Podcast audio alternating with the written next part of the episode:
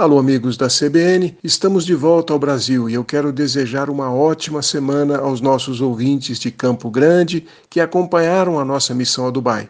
Lembrando que já estão no nosso canal do YouTube, Cidade do Futuro, os primeiros vídeos mostrando as experiências que nós tivemos lá nos Emirados Árabes.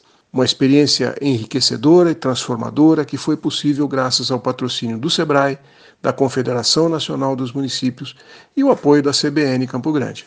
Nosso comentário é sobre um artigo publicado no portal El País semana passada sobre mobilidade inteligente e segura para as nossas estradas. A tecnologia é essencial para alcançar uma mobilidade mais sustentável e respeitosa.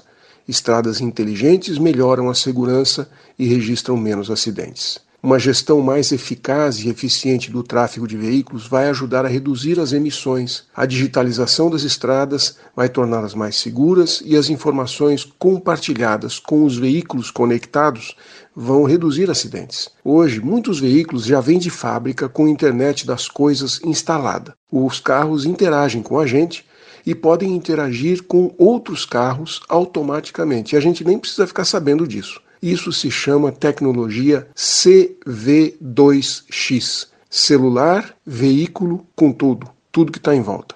A estrada do futuro será sensorizada, inteligente, capaz de se comunicar com os veículos conectados que circulam nela. Para demonstrar o funcionamento dessa tecnologia, a empresa Telefônica, junto com outros parceiros, sensorizou e forneceu cobertura 5G ao túnel de Seixal, na Espanha, que se tornou uma iniciativa pioneira, um projeto piloto de assistência aos motoristas, utilizando as capacidades específicas do CV2X de IoT, que é a Internet das Coisas, e Edge Computing da rede 5G, o túnel inteligente envia todo tipo de informação aos motoristas: condições meteorológicas na saída, obras, avisos de veículos lentos, possível congestionamento, acidente, obstáculo na pista, presença de pedestres, veículo no sentido contrário, frenagem brusca de alguém, além de avisar se entrou algum veículo de emergência dentro do túnel.